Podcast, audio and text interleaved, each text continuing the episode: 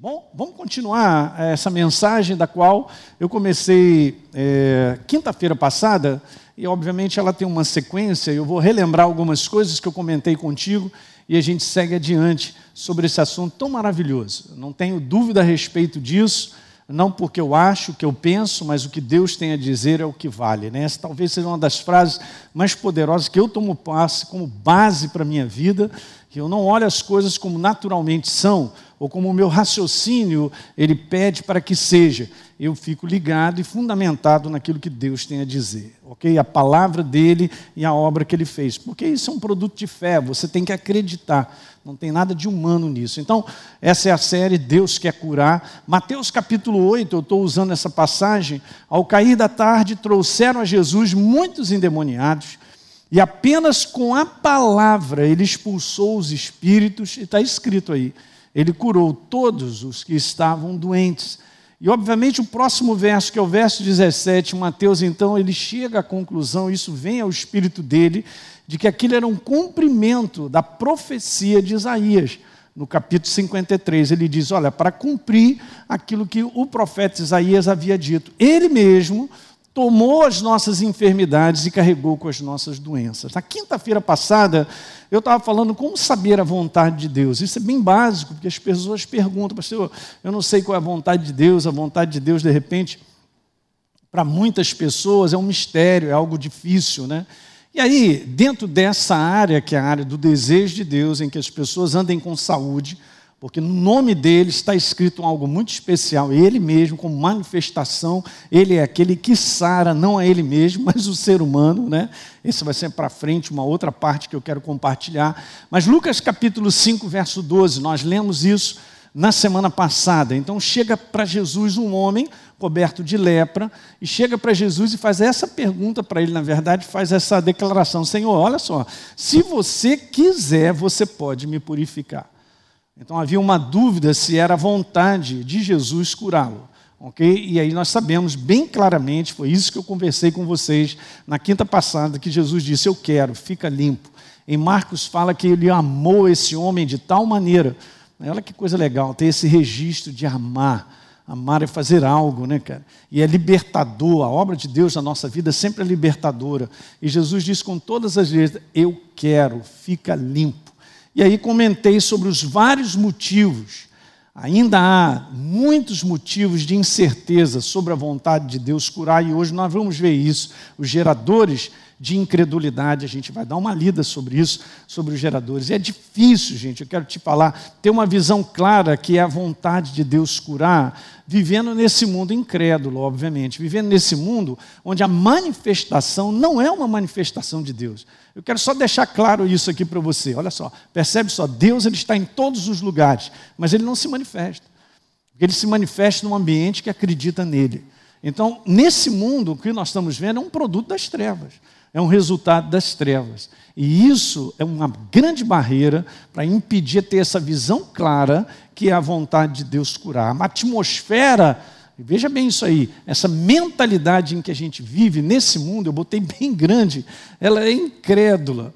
Então nós temos que lutar para que essa incredulidade ela não ganhe espaço no nosso coração. Porque veja, está bem claro, Jesus disse: Eu quero, eu quero que você fique limpo. E meteu a mão sobre ele, ele foi curado. Então, se ele diz eu quero para esse homem, por que ele diria não quero para você? Uma boa pergunta, né? O que, que eu faço com essa declaração de Jesus eu quero? O que, que eu faço com ela? Bota ela, não, pastor, não sei, deixa eu deixar ela de lado aí. Então, queridos, é necessário nós conhecermos a vontade de Deus e nós sabemos como é que a gente faz isso, pastor. E eu dei uma declaração na semana passada super importante simplesmente dessa maneira. Apenas creia que a palavra de Deus é a sua vontade para a nossa vida. Não tem como você falar para mim assim, mas não, eu quero mais. Não tem mais. Todo aquele que se aproxima de Deus tem que crer que Ele existe. E que se torna galardoador, presenteador daqueles que o buscam. Meu Deus, não é maravilhoso isso? Presenteador, galardoador, recompensador daqueles que o buscam porque creem. E nós vemos esse resultado na nossa vida. Então a grande barreira é a nossa mente natural. Eu só estou recordando para a gente seguir adiante que não aceita essa simples verdade, a verdade de crer na Sua palavra como ela é. Nós temos que acreditar como ela é, não é o mais, entretanto, bem. Pode ser que sim, pode ser que não, mas pastor, nos dias de hoje Jesus não está curando, é mesmo? Então aqui está na minha frente um testemunho vivo que Deus cura. E você pode estar tá aí na tua casa, é outro testemunho levantando a mão comigo, dizendo, pastor, Deus já me curou várias vezes. Tá certo? Então você que está doente vai ter esse testemunho quando você abre o teu coração para acreditar nessa verdade, vai ser outra testemunhar. Eu sou um testemunho vivo e você também da verdade de Deus, da obra que Jesus fez na cruz do Calvário. És uma nova criatura? Você é um testemunho vivo disso, porque você sabe, está aqui dentro. E tudo isso acontece diante exatamente só dessa perspectiva, crer na simplicidade da palavra. Então hoje, deixa eu compartilhar um pouquinho geradores de incredulidade. Isso aqui a gente tem que olhar, porque existem alguns geradores básicos de incredulidade. Eu me lembrei, preparando essa mensagem, justamente daquele momento que Jesus ele vai à sua terra natal, em Nazaré, e ele começa a falar. Vamos ler esse versículo aí comigo? Preste bem atenção, está escrito lá: chegando o sábado, começou a ensinar. Isso é Marcos capítulo 6, verso 2. Começou a ensinar na sinagoga. E muitos, ouvindo, se maravilhavam, maravilhavam. E diziam: Vem cá, de onde vem tudo isso? Que sabedoria é essa que lhe foi dada? E como se fazem tais maravilhas por suas mãos? Mas ah, preste bem atenção agora no próximo versículo, que o próximo versículo diz assim: Pessoal, não é esse aí, aquele menino carpinteiro, filho de Maria, filho do irmão, irmão de Tiago, José, Judas e Simão. As suas irmãs não vivem aqui entre nós? Veja só que interessante, gente. Eles começaram a olhar assim: eu conheço esse garoto. É, esse moleque já chupou muita manga no meu quintal, né, na mangueira. Já eu conheço, sei quem é esse menino. Beleza, mas peraí, suas irmãs não moram entre nós. E olha só que interessante, e aí está escrito assim no finalzinho desse verso: olha, e escandalizavam-se dele palavra escandalizar tem esse conteúdo de desprezo, tem esse conteúdo assim, pô, quem é esse cara para falar essas coisas todas, é isso aí e tal. Você entende, gente? Eles recebiam isso como ofensa, como desprezo. Hum. Em Marcos, então, no próximo verso, no capítulo 6, Jesus, porém, disse: Nenhum profeta é desprezado a não ser na sua terra, entre os seus parentes e na sua casa. Você sabe qual é o próximo verso? O próximo verso é assim: santo de casa não faz milagre. É, essa expressão a gente conhece, fala direto. Pois é, Jesus já falava isso. Não, você é um profeta de Deus, você é um homem de Deus, você de repente está dentro da sua casa, você quer levar uma palavra para alguém de salvação, né, de esperança, pessoal, não, eu te conheço desde pequenininho, né, de calção curto e tal e era o próprio Filho de Deus, ali, o Messias, o esperado, pronto para operar, pronto para abençoar as pessoas, mas ele foi desligado. Foi desligado de um coração que se levanta. E veja, Jesus no verso 5, então esse é o detalhe que eu me lembrei, porque está escrito: não pôde fazer ali nenhum milagre. Agora eu pergunto para você, era vontade de Deus curar ali, fazer milagres naquele, no meio daquela, daquele grupo de pessoas ou daquela cidade? Claro que era, porque ele estava pronto para fazer isso, mas Jesus ele se admirou de que ali, ali a gente pode considerar essa questão do nosso coração, gente.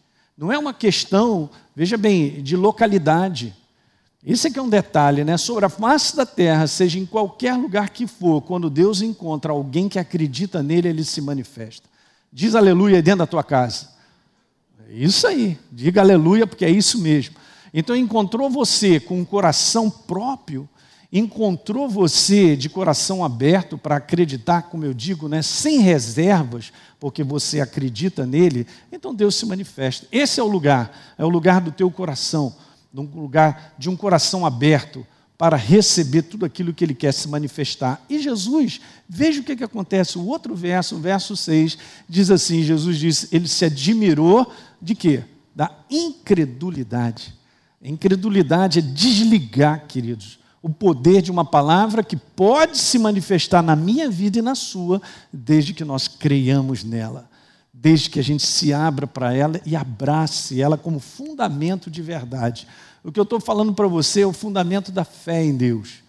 E é isso aí, Deus ele se manifesta, não existe, ah caramba, eu preciso de algo mais para ser curado do que algo mais para receber de Deus. Não, é o mesmo fundamento.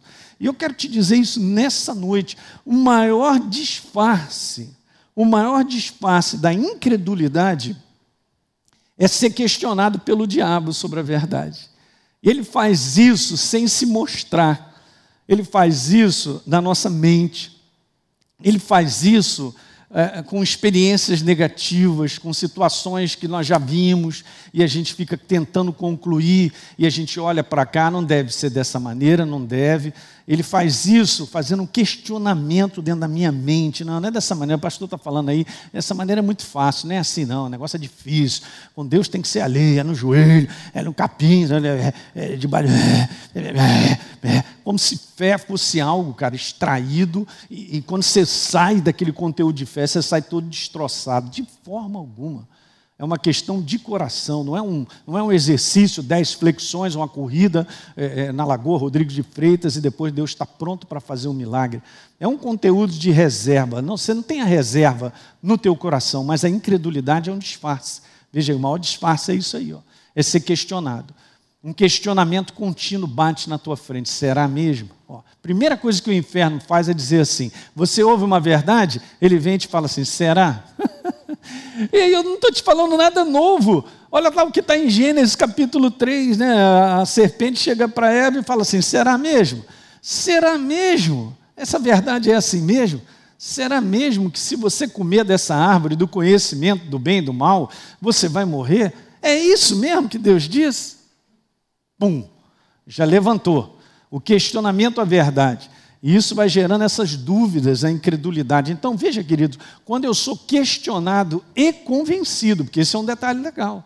O inferno dá uma questionada e ele vem por trás te mostrando algo, falando algo para mim e para você, para me convencer.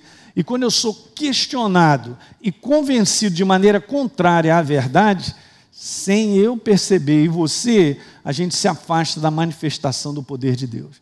Deus que estava pronto para se manifestar, pronto, a gente dá aquela desligada.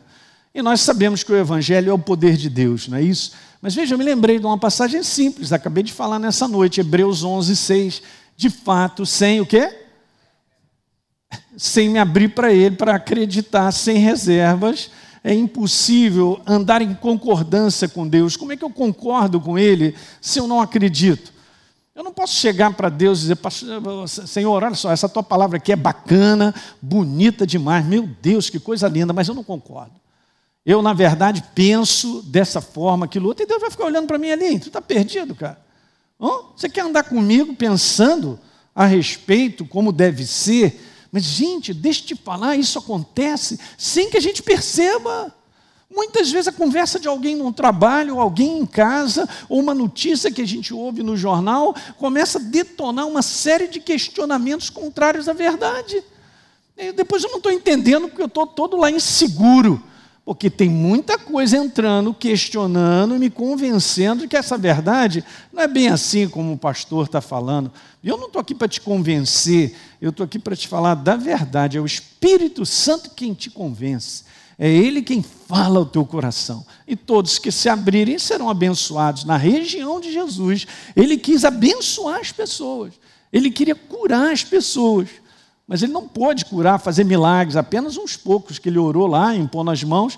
Mas Deus queria fazer mais, mas ele foi impedido porque o homem descartou Deus pela sua incredulidade, fechou o coração começou a ter questionamentos em relação à verdade. E aí as coisas não andam. Então veja bem: aqueles que recebem de Deus são aqueles que têm certeza a respeito de Deus e agem com base nessa certeza.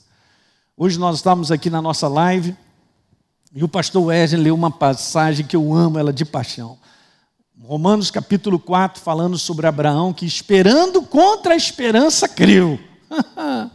Não é não? E nós sabemos disso, né? ele já era velho, a Sara não podia ter filho, ele creu e não duvidou por incredulidade da promessa de Deus, né? E ele se fortaleceu pela fé, estando plenamente convicto, verso 21, de que Deus era poderoso para cumprir o que prometera. Meu Deus. Vou te falar, ele manteve o coração dele bem firme. E, obviamente, a gente precisa se alimentar continuamente da palavra para manter esse coração bem firme. Mas é assim que funciona. Então, nós vivemos, gente, um ambiente que gera incredulidade. E eu quero te falar outra coisa: quando, eu não, quando não respondemos a Deus por fé, isso se chama incredulidade. Então, incredulidade não é só uma questão de dizer, não, são pessoas que não conhecem a Deus. Não é só esse conteúdo. O conteúdo de incredulidade é para todo mundo. Eu posso ser um crente incrédulo. Tô fora, fala aí na tua casa. Tô fora, quero ouvir daqui. Ó, oh, eu ouvi. Tô fora. Eu tô fora. Aham. Uhum. Porque eu posso ser um crente, um crente hoje que não acredita em mais nada. Jesus é bom, maravilha. Eu sou uma nova criatura, já estou até duvidando. Meu Deus, onde é que nós vamos parar? Nós não vamos andar com Deus. Então a incredulidade ela também pode ser uma evidência bem, bem, bem no nosso meio, no meio daqueles que acreditam, daqueles que são de Deus. E nós sabemos disso que no meio do seu próprio povo, como exemplo no passado, quando Deus estava direcionando, né, dirigindo o seu povo para uma promessa, para um lugar de promessa, nós vemos isso lá em Hebreus 3, no verso número 12, né? Está falando lá assim: tenham cuidado, meus irmãos, e aqui o autor ao livro dos Hebreus fala comigo e contigo, gente, está dizendo: tenham cuidado, meus irmãos, para que vocês não tenham um coração mau e descrente, veja como a palavra está colocando. Em outras versões está escrito um perverso coração de incredulidade, chamou perverso o coração que rejeita a voz de Deus. Veja, e que te afaste do Deus vivo, não tem como. Então não caminhamos com Deus e vemos resposta na nossa vida se nós nos abrirmos e não respondermos à sua voz, não tem condição. Ok? Então tem que tomar cuidado demais. O inferno não quer a tua bênção, ele não quer te ver curado, ele não quer que você seja abençoado. Então ele vai o tempo todo questionar a verdade que você ouve. Principalmente desses pastores aí, que são os pastores da fé, pastor da. É, como se Deus e andar com ele não fosse fé. Então nós deveríamos ser quem? nós deveríamos ser os pastores que anunciam: gente, olha só, a situação está tá estranha está ruim, mas é assim mesmo, né? Jesus, ele foi, ele disse que volta, mas não sei, não está voltando ainda. A gente vai tentando chegar a algum lugar. Meu Deus do céu. Se Jesus disse que está contigo todos os dias, está escrito. Você está sentindo isso? Não, pastor, não estou sentindo, pelo contrário, estou sentindo medo. Pois é, vai permitir ser dominado pelo medo, mas ele diz que está contigo todos os dias. Se dois ou três estiverem reunidos no meu nome, eu estou ali. Meu irmão, o Senhor Jesus está aqui no nosso meio. Então, aqui no nosso meio, meu Deus do céu, se Deus está presente, aí, ó, os capetas foram embora. Hum? Você entende quem é que está conosco? Isso tudo não é uma cabeça, não é o que eu sinto, é o que eu creio. Então, Hebreus 12 diz: Não permita que o teu coração seja comprometido dessa forma. Um coração que a palavra está dizendo mal e descrente. E aí eu fico nessa condição de um coração perverso. E aí eu me afasto de Deus e nós sabemos que esse é um capítulo explicando por que, que o povo de Deus não entrou na sua herança na terra da promessa. E está escrito no verso 19: não puderam entrar por causa da sua incredulidade. Não responderam a Deus. Isso é uma coisa interessante, porque quando Deus fala comigo e contigo, já está implícito a nossa resposta a Ele. Se nós não respondermos a Ele, é porque nós temos dúvida e nós estamos permitindo que a incredulidade ou outras situações prevaleçam no nosso coração para não respondermos a Deus. É assim que funciona. Então nós temos que lutar, na verdade, para que a dúvida não se instale no nosso coração. O gerador de dúvida é o inferno o tempo todo. O gerador de dúvida está nesse mundo. É só acordar, queridos, que já tem atmosfera duvidosa. Quer dizer, as pessoas estão andando cada vez mais na insegurança. É o que a gente vê. As pessoas não têm mais firmeza. Isso não pode acontecer com o povo de Deus. Nós somos o povo da certeza em Deus. Nós somos o povo que confiamos em Deus. E confiar é uma escolha. É uma escolha que nós fazemos de saber que Ele se manifesta, que Ele é o Deus que escreveu o que Ele é. Tá certo? Diga aleluia aí. Então, basicamente, eu vou te falar sobre dois motivos básicos que geram incredulidade. Dois motivos. O primeiro deles é esse aí, ó.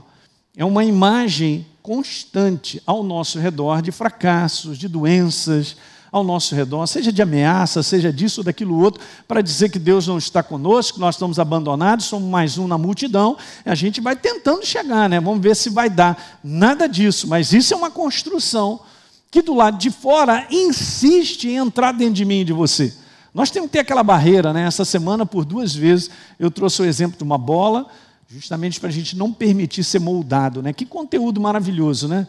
de Romanos capítulo 12, no verso 2, dizendo: Não se moldem ao padrão desse mundo de pensamento, mas sejam transformados pela renovação da vossa mente, para que então eu possa experimentar a boa, perfeita e agradável vontade de Deus. Não caia nessa cilada.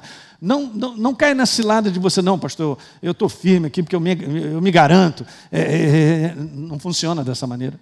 As palavras de Deus são espírito e são vida de maneira contínua. E nós temos que colocar para dentro isso. Todos os dias é precisamos ser renovados. Aí o Espírito Santo vai te renova, ele te acrescenta algo, ele te revela algo, ele fortalece o teu espírito de maneira contínua. É isso que nós precisamos. Então veja, não aceite, essa é a frase que a gente usa, como naturalmente as coisas como naturalmente são, aceite as coisas como Deus a vê. Como é que é isso, pastor? Como é que Deus olha? É só você olhar para a palavra. Se Deus disse algo, é assim que vale. Mas tudo lá de fora está contradizendo. Tudo ao meu redor, pastor, contradiz o que está escrito. Então você tem agora a oportunidade de escolher, eu e você, o com que você vai ficar? Com a voz de Deus ou com a voz da incredulidade que não responde a Deus? Esse é um exemplo para você agora, durante essa semana, poder meditar um pouquinho em Números capítulo 13. Exatamente, dez espias foram doze. Dá uma olhada na terra da promessa. Dez vieram com relatório, meu amigo, que eu vou te falar. Não, a gente não pode entrar. E a gente até comentou numa das lives essa semana, né? O pastor Rafa estava falando sobre isso. Por quê? Porque foi dito, eles disseram assim, mas nós somos gafanhotos. Eles se reconheceram como se fosse desse tamanhozinho diante dos inimigos. Quer dizer, eles assumiram uma imagem que não é verdadeira, porque Deus falou: Eu estou com vocês, pode entrar. Ok, queridos? Então, esse é o combate né, da fé diária, de não permitir gerar um coração incrédulo, de nós respondermos a Deus sempre, de não respondermos ao medo, porque a gente não responde a Ele conforme Ele quer, a gente resiste a Ele e a gente segue adiante. Quer dizer, tem várias coisas. Então, olha só, você tem que enxergar como Deus te mostra. Pela cruz, pela obra da cruz, com base no que Jesus fez, eu declaro para você: o que está escrito em Isaías é verdadeiro. Certamente Ele tomou sobre si as nossas doenças e as nossas dores, levou sobre si, e pelas suas pisaduras eu não serei, eu fui sarado. A imagem de Deus para com a igreja é uma imagem de um povo saudável, de um povo redimido das doenças, das enfermidades. Então eu não preciso viver nesse mundo temeroso de nada, porque Ele é aquele que cuida e sustenta de mim, sustenta a minha vida, né? Sustenta a sua e vai até o final. Então veja o que o mundo mostra e o que todo dia a gente sai para olhar é só ligar as notícias. É um mundo onde o retrato é a apuração diabólica sobre a vida do mundo, porque as pessoas não estão debaixo de aliança ainda não receberam a Jesus para experimentarem a verdadeira liberdade. Jesus está escrito isso, gente, segunda, eh, lá no capítulo 2 de Colossenses, de que ele foi, cancelou o escrito de dívida que era contra nós, meu Deus, que era prejudicial à nossa vida, ele encravou isso na cruz, despojando principados e potestades, desprezou eles, expôs ao desprezo, ele venceu. Nós somos novas criaturas, a igreja, nós nascemos da vitória de Jesus, da obra da cruz do Calvário. Você tem que tomar posse, é fé, isso é fé. Mas, mas eu não sinto, não é para sentir, é para crer. Não entre nessa parada. A imagem, gente, que o mundo produz, ela sempre gera dúvida no nosso coração quanto à certeza sobre a vontade de Deus. Se eu disser para você, e a gente fala isso porque isso é bíblico, Deus é bom e a sua misericórdia dura para sempre. O pessoal olha para fora, não pode ser isso. Como é que Deus ama, pastor? Olha só o mundo, como é que está. E aí o pessoal começa a interpretar as coisas que acontecem nesse mundo e tirar o retrato de Deus, né? Porque essa é a segunda parte. E isso aqui é muito perigoso, é, uma, é uma, um gerador de incredulidade básico. É uma visão errada da vontade de Deus passada apenas pelas experiências que as pessoas vivem no mundo. Veja que interessante, né? A gente passa uma experiência e a gente atende a tirar uma conclusão dali. E daqui a pouco a gente está moldando Deus à conclusão que eu tiro da experiência. Está errado. Não vai funcionar. Mas pastor fulano de tal não foi curado. Cara, não é a questão não é a gente questionar isso, nem a gente permitir que isso entre. Porque senão eu vou falar, bom, ele não foi curado, então eu sou o próximo na fila também não. Porque está lá, pastor Zequinha, supremo apóstolo, beleza, não foi curado, beleza, então eu que sou é, introdutor, não sou nem diácono ainda, mas sou introdutor na igreja, eu vou, meu Deus, e tal. E a gente olha e a gente fica comparando experiências e situações. Eu não tenho que julgar o coração de ninguém, nem você julga o coração de ninguém. Mas se você ficar com os teus olhos e o teu coração ligado na verdade, o Espírito Santo vai te mostrar o que, que é verdadeiro. Ele vai te fundamentar. Ele vai gerar certeza, mas não dá, queridos, para olhar pelo lado de fora e pegar as experiências das pessoas, até mesmo dentro da igreja, e você colocar isso como fundamento no teu coração. Meu fundamento é o que Deus diz. A minha cabeça pode dar nó, eu posso olhar de tudo lá de fora, não estou vendo nada em coerência com a verdade, mas jamais duvidarei do quem Deus é. Ele é o Senhor que sara. Eu sou o Senhor que te sara. Eu sou o Senhor que te sara. Eu sou o Senhor que te sara. Eu sou o Senhor que te sara. Está escrito. Aleluia, ouvi aí, hein? Meio, meio tímido, mas eu ouvi. Cuidado com questionamento, gente. Você entende? Tome cuidado. Olha, isso aqui é básico, gente. Veja, as pessoas elas tendem a valorizar o que vem, o que ouvem aquilo que conclui mais do que o que Deus tem a dizer na Sua palavra. Sabe, vamos lá, vamos colocar de maneira própria. Quando você crê em Deus, você tem uma experiência daquilo que você crê, a experiência é boa, perfeita e agradável, que está escrito isso. A experiência de Deus na tua vida é boa, perfeita e agradável. Vou repetir. A experiência de Deus na sua vida é boa, perfeita e agradável. Então eu estou experimentando daquilo que ele disse que ele é, da sua manifestação na minha vida. Beleza? Agora, o que está acontecendo? Muitas vezes as pessoas têm experiências e elas tendem a concluir Deus pelas experiências que passam. Está errado, é o contrário. Primeiro você crê e tem a experiência verdadeira. Você não pode ter uma experiência e concluir Deus. Não faça isso. Jamais permita que uma experiência vivida por qualquer pessoa possa encher o teu coração de uma conclusão a respeito de Deus. Não vai dar certo. Fique com a palavra. Mas, pastor, está dando nó no meu neurônio. Deixa o neurônio dar nó. Você vai ficar com o teu coração. Eu creio em Deus. Deus não nos chamou para que a gente tenha compreensão de tudo que acontece ao nosso redor. Mas Ele chamou para nós acreditarmos nele. E no final dessa história está assim: tudo coopera para o bem daqueles que amam a Deus, daqueles que são chamados segundo o seu propósito. Então, eu estou te fundamentando nessa noite na obra da cruz do Calvário, na verdade de Deus.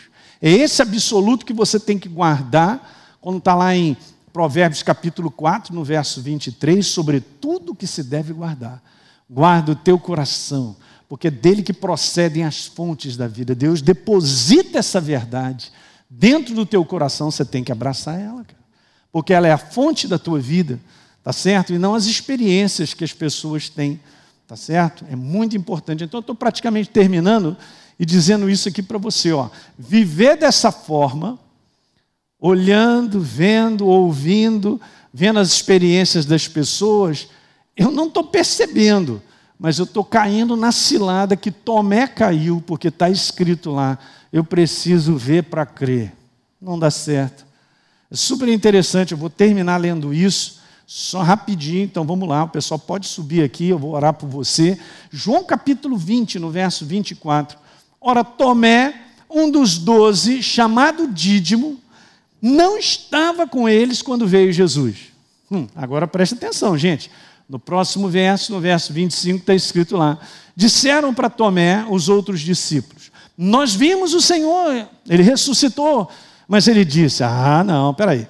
Ele ressuscitou? Então peraí. Se eu não vi, ó, abri os meus olhos, o sinal dos cravos nas suas mãos, eu não puser o meu dedo no lugar dos cravos, e não puser a minha mão no seu lado, olha a declaração de Tomé que nós conhecemos até hoje, né? São Tomé, de maneira nenhuma eu vou acreditar. Hum. Veja, verso número 26. Oito dias depois dessa conversa entre os discípulos, da declaração de Tomé, oito dias depois, estavam outra vez os discípulos reunidos, e Tomé estava com eles, e olha o que, que acontece: chegou Jesus estando as portas fechadas, imagina o susto. Tudo fechado, de repente, numa sala, né, não? E Jesus, bum, aparece no meio deles. Hum. Primeira coisa que ele fala: paz seja convosco. Ele é a paz. Chegou a paz. Beleza. E agora? Segunda coisa que Jesus faz é pedir aos discípulos para preparar um misto quente, porque ele estava com fome. Jesus, olha só, é muito legal a gente ler, né? Jesus declara: Paz seja convosco. Mas agora, a segunda palavra de Jesus, o momento agora é, está escrito assim: depois disse a Tomé. Primeiro ele disse paz. Agora ele vem, Tomé, vem cá. Põe aqui o teu dedo, vê as minhas mãos. Chega a tua mão também, coloca aqui, põe aqui no meu lado, vem cá. Imagina a cara de Tomé, gente. Hã? Nós vamos ver depois esse, esse filme no Cinemax do céu. Meu Deus, cara. Nem Tomé. Já estava chorando, já estava pedindo perdão para tudo quanto é. Hein? Beleza, põe aqui lá. Aí Jesus, aqueles olhinhos dele de amor, né? De paixão, só falou para ele assim: Cara, não seja incrédulo, mas crente. Você reparou o conselho de Deus e o cuidado para que a gente não viva uma vida descrente, que a gente não viva uma vida incrédula, porque Ele sabe que no momento em que eu escolho ser incrédulo, até sem perceber, eu estou me afastando da manifestação do poder de Deus na minha vida. Essa não é a primeira vez que Deus corrige, não. Em Marcos capítulo 16, tem uma cena muito bem parecida, porque as mulheres, duas mulheres já tinham visto, Maria e uma outra já tinham visto Jesus, falaram para os discípulos, eles não acreditaram. Aí Jesus se manifesta para mais dois discípulos, eles vão contar o resto, os outros também não acreditam. E Jesus aparece no meio deles, em Marcos 16, e fala: Por que, que vocês são duros de coração para crer? Porque isso é importante para Deus. Mantemos um coração sempre protegido para acreditar. Mas toma, ninguém mais está acreditando. Gente, eu vou te dar uma notícia então. Se você é um cristão hoje, pode se preparar para manter um coração crédulo, porque Jesus disse que no fim dos tempos, em Lucas 18, quando ele vier, ele diz assim: será que eu vou achar fé sobre a face da terra? Ele faz essa pergunta. E queridos, eu não estou falando no mundo que já é incrédulo por si só está falando de um povo. Será que o meu povo vai continuar acreditando em mim até o final? Interessante, hein? Deu para compreender isso, queridos? Então eu quero fazer uma oração por você. Você que está em casa, de repente você está aí com alguém que está doente na sua casa, né?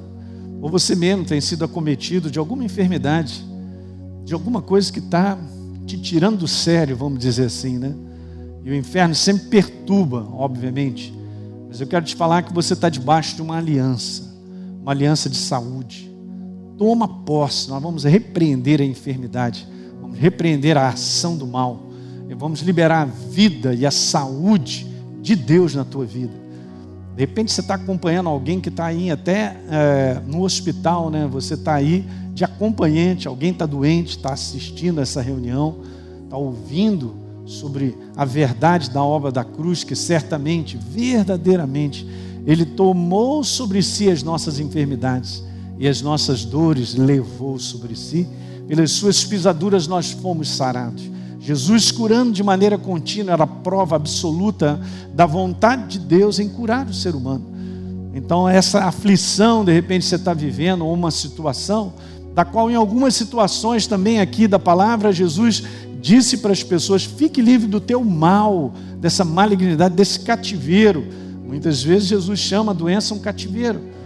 Então vamos fazer essa oração. Eu quero te pedir que aí, onde quer que você esteja, se você está doente mesmo, se de repente você está aí acometido de uma gripe, seja lá o que for, o teu corpo está quebrado, você está com febre, bota a tua mão sobre o teu corpo agora, que nós vamos orar. E o poder de Deus vai invadir a tua casa, vai invadir o teu corpo e você se levantará no nome de Jesus.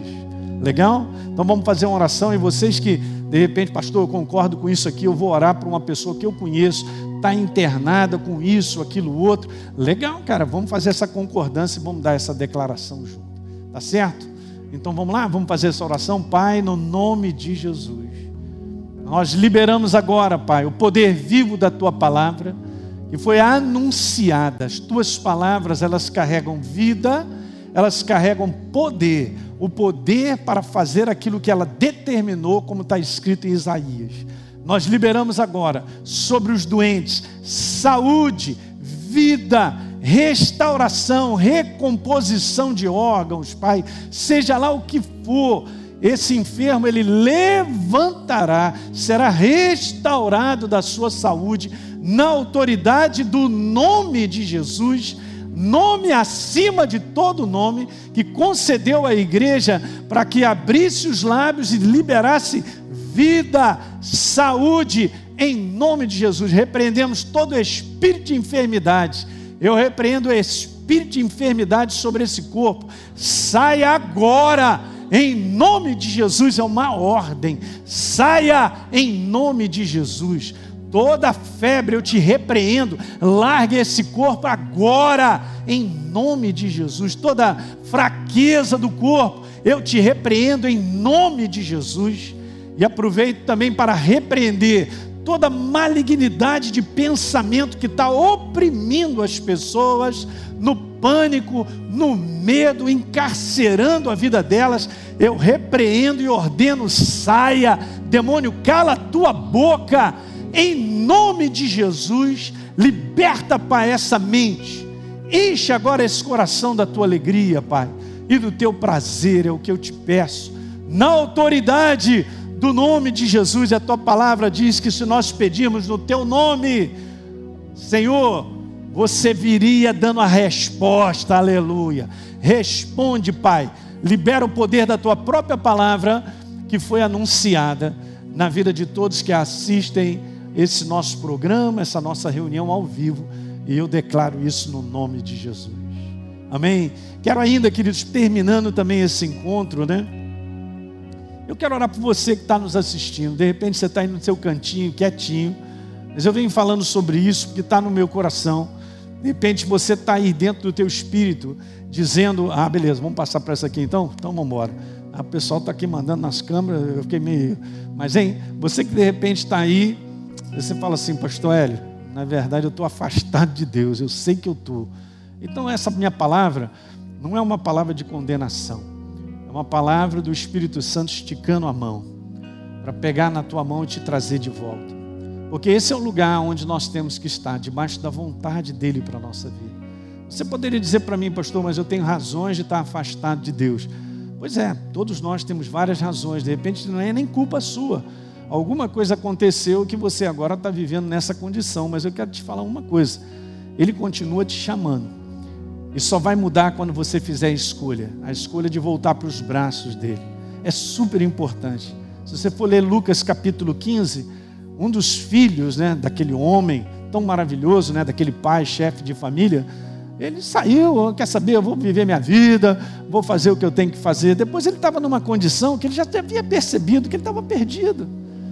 Mas aí ele falou assim: Eu vou voltar para a casa do meu pai. E na casa do meu pai tem misericórdia, tem compaixão, tem bondade. O amor dele está ali, está pronto para me receber. E sabia como é que o pai recebe ele? De braços abertos, cara. Então, se você está nessa condição, vocês estão nos ouvindo, muitas pessoas nos ouvindo agora, eu quero te falar: o tempo que nós estamos vivendo é um tempo, como diz o apóstolo Paulo, um tempo mau, é um tempo difícil. Então, essa é a oportunidade que o Espírito Santo te dá, o maior amor, de esticar a mão e falar assim: volta para mim, volta, faz a escolha nessa noite, eu quero orar pela tua vida. Pai, no nome de Jesus, todos aqueles que se identificaram com essa palavra nesse momento, estão andando afastados de ti, sabem disso por consciência, mas agora tomam uma decisão e fazem uma escolha. Eu só te peço, Pai, dê força a eles, sustente eles nessa escolha, para voltarem de novo à plena vontade sua, estar no centro da tua vontade.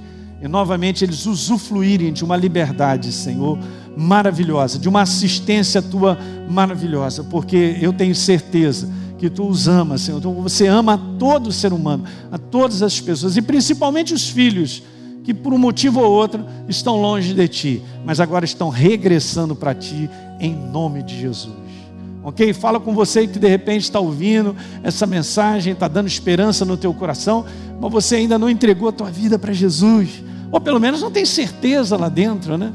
Pastor, eu gosto da igreja, eu gosto de ouvir as palavras da igreja, né? eu, eu fico bem, eu me, eu me sinto bem, mas é muito mais do que sentir bem. Eu quero te falar que você precisa se entregar a Ele, você reconhecer Ele no teu coração como Senhor e Salvador da tua vida. Eu quero fazer uma oração, eu quero te convidar.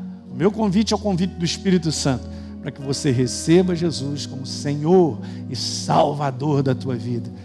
Vai vir dentro do teu coração aquele arrependimento, obviamente, e você vai se arrepender, e obviamente Deus vai entrar e te fazer uma nova criatura, porque está escrito isso. E você agora vai pertencer a Ele, a família dele, família de Deus, ok? Está escrito lá em João 1,12: E a todos quanto receberem, deu-lhes o poder de serem feitos filhos de Deus, a saber, aos que creem. E isso é uma questão de coração, não é uma questão da tua mente, é uma questão de um coração que se abre para Ele. Legal? Vamos orar, Pai, no nome de Jesus. Eu declaro salvação, Senhor, na casa, no lar, ou nesse lugar onde essa pessoa esteja, concordando comigo em oração, abrindo o coração, para se tornar uma nova criatura. Vem com teu espírito, Senhor, sobre ela, Senhor. Faz dessa pessoa morada tua, Pai, e ela se torna nessa noite uma nova criatura em Cristo Jesus. Testemunha isso, Senhor, no coração delas, porque elas terão certeza no seu interior que hoje elas pertencem a Ti. Em nome de Jesus. Legal? É isso aí, pessoal. Então foi maravilhoso o nosso encontro. E a gente dá a Ele toda a honra, toda a glória. Domingo, estamos aí, hein? Para mandar de volta essa palavra falando sobre resista ao medo, a segunda parte dessa mensagem. Tá certo? Um grande abraço para vocês aí, fiquem em paz, Deus te abençoe. Uma excelente noite no nome do Senhor.